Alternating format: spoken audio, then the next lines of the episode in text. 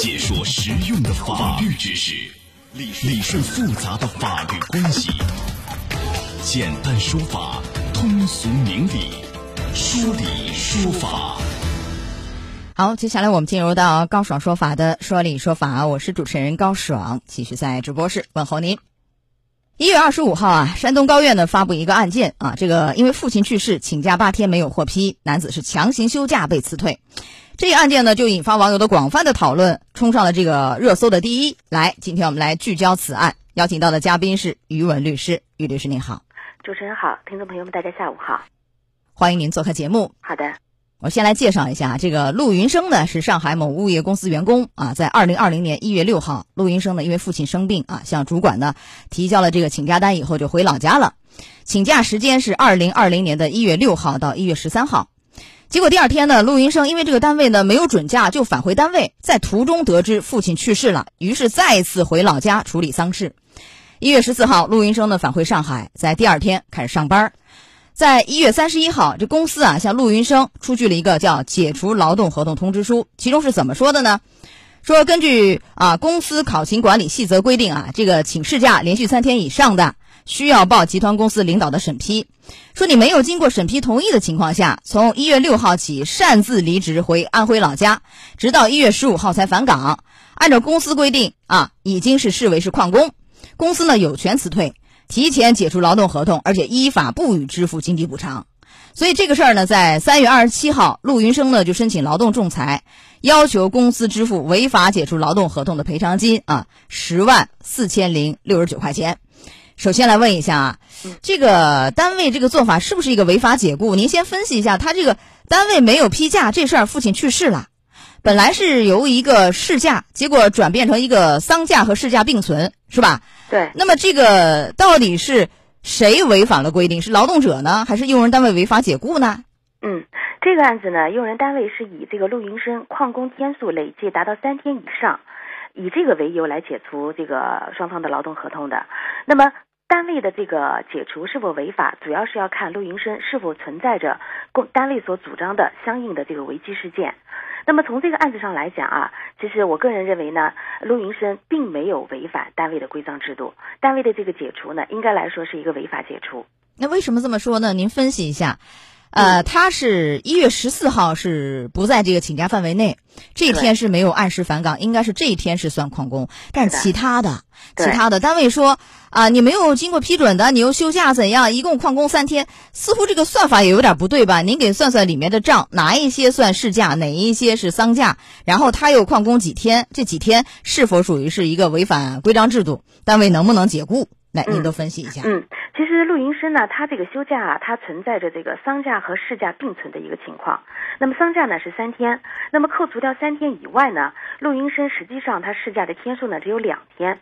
他单位的这个规章制度呢，就是说这个事假你没有批连续三天以上的，视为旷工才能够解除劳动合同。但是呢，陆云生他实际的事假天数只有两天，并没有违反就是公司的这个规章制度。所以说呢，公司这方面的解除呢，他是违法解除。他是事假两天，还是说旷工两天？因为这里面既有先是请的事假，好像单位呢一月六号吧是提交了一个申请，然后呢，呃，因为他的这个主管和物业经理已经是同意了，也签字了，但是这个事儿要走程序啊，集团领导要批啊，所以呢就折腾来折腾去，到一月六号下午，等于是他们那个集团内部审的比较慢，最后通知他的时候，实际上这一天应该不算是他无故旷工吧？是的，对不对？那这一天就刨去了，然后呢，他实际上是，呃，有六天是应该出勤的日子，扣除三天是丧假，是的。实际上旷工是应该是只有两天吧？您算算这里面的这个账。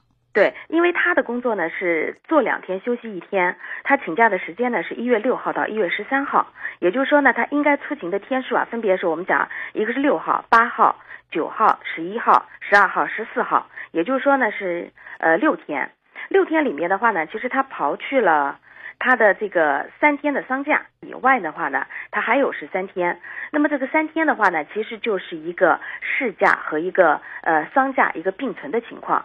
那么呃，他实际上的这个事假天数呢，只有我们看一下，因为他十四号已经回去上班了，也就是说他只有两天的这个事假。哎，那么他这两天的事假是否能够获得批准？其实呢，应该来说他是事出有因的，应该是应该获得批准的，不应该算他为旷工。就算是没有批准，他没来，这个你旷工两天，这个也不符合他那个规章制度，是三天可以解雇的一个情形，是这个意思对，是的，对。哦，那我们问一下，就是说单位这样的一个规章制度，首先合不合法？就是是三天旷工就解雇，这行不行？这单位自主权自己就定吗？这个呢，其实作为单位来讲，它是可以自己来进行规定的，只要是符合法律法规的规定，同时呢也不违反法律的禁止性的规定。因为一般来讲的话呢，员工请假，要不就是病假，要不就是事假，或者是法律规定的丧假啊、婚假等等这种假期。那么刨除掉这些假期以外，你无故不来上班的，都是按照旷工。呃，旷工的话呢，有的单位可以规定，比方说旷工一天以上、两天以上或者三天以上。这些呢，都是属于用人单位的一个自主的一个裁量权，完全是可以这么规定的。啊，一天也可以啊，一般来说是三天以上，对，旷一般一个一天两天，这个也可以解雇是吧？也可以吗？哎，啊其实只要是单位的规章制度里面这么定了，并且呢，就是员工手册啊，这些劳动者都已经签署，都已经知晓了，这个规定其实都是可以，都它都不违反法律的规定，啊，都是可以这么去规定的。就是在实体方面这样定不违法。是吧？这样是符合法律规定，而且如果程序合法，经过职工代表大会啊，啊，大家也同意啊，哎也公示啊，那也没有问题，程序方面也不违法，嗯。也就可以就生效，对吧？是的，呃，还有一个丧假，这是三天，这个是法律规定吗？丧假这个也是还是用人单位自己定的，这个到啊，这个底怎么说？丧假呢，一般来说都是法律有规定的。那么有的用人单位呢，可能会根据自己的实际情况嗯来进行适当的呃延长是可以的，但是缩短这个是不行的，因为这个也是属于呃劳劳动者自身的人身权利方面的一个切实的一个假期。所以呢，你可以出于人道主义，你可以延长，但是缩短不行，因为这是违反了劳动合同法规定了。好，来，前面我们讲的这个陆云生，他这个假是怎么算的？有事假，有丧假并存，是吧？还有这个所谓旷工几天，算了一下，然后也讲了他这个这个旷工啊、呃丧假的规定到底合不合法。综合各方来看，似乎这个单位好像是违法解除劳动合同吧？这么一比来看，因为他没有达到那个三天可以解雇的这样一个程度，旷工也就两天，所以没有办法按照这个规定把他给解雇，是这意思吧？是的，嗯，那如果是违法解雇，应该是支付叫赔偿金、经济补偿金的两倍。是的，对。呃，如果违法解除劳动合同的话呢，支付的是经济赔偿金，经济赔偿金的标准呢，也就是经济补偿金的两倍，这个呢也是法律明确规定的。对，但是我们看到这个陆云生当时呢提的这个仲裁的请求要求啊，就是支付这个违法解雇的赔偿金是十万四千零六十九，但是仲裁委呢最后是判支付这个违法解雇的赔偿金是。呃，七万五千两百六十九，差了好像有三三千块钱三万块钱，哎三万块钱是吧？对，那这个为什么有这样的一个差距呢？怎么算的呢？因为这个呃经济补偿金啊，它是根据就是这个劳动者解除劳动合同、解除劳动关系之前十二个月的平均工资以及他的工作年限来计算出来的。那么肯应该是根据就是陆云生，比方说他一月份单位跟他解除合劳动合同，那也就是说他呃二零一九年的。一月份到二零二零年一月份这十二个月的一个平均工资，这个呢是一个基数，然后呢再乘以他的工作年限，这样算出来的，呃，再乘以二，这就是经济赔偿金的一个标准。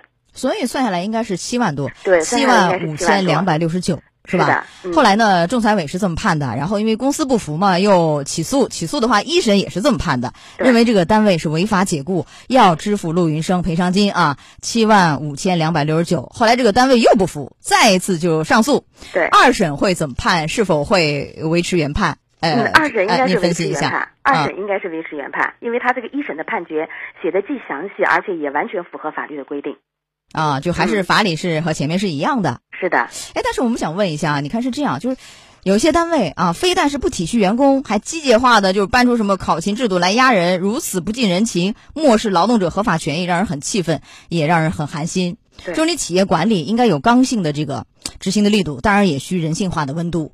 所以就这个对企业有没有一些行政处罚的一些手段？有没有违法解雇啊？这个有没有对企业的一些什么处罚？行政方面？呃，因为这个案子里面啊，其实这个企业针对他这个违法解除，他已经付出了双倍的经济赔偿金的代价，嗯所以说呢，从法律层面上来讲，已经对他进行了相应的处罚了。当然了，如果说这个劳动者啊认为这个方面还有问题的话，你可以向这个劳动监察大队去进行举报。那么监察大队经过调查核实之后，如果认为对于这个用人单位还需要给予行政处罚的话，就由这个监察大队来做出。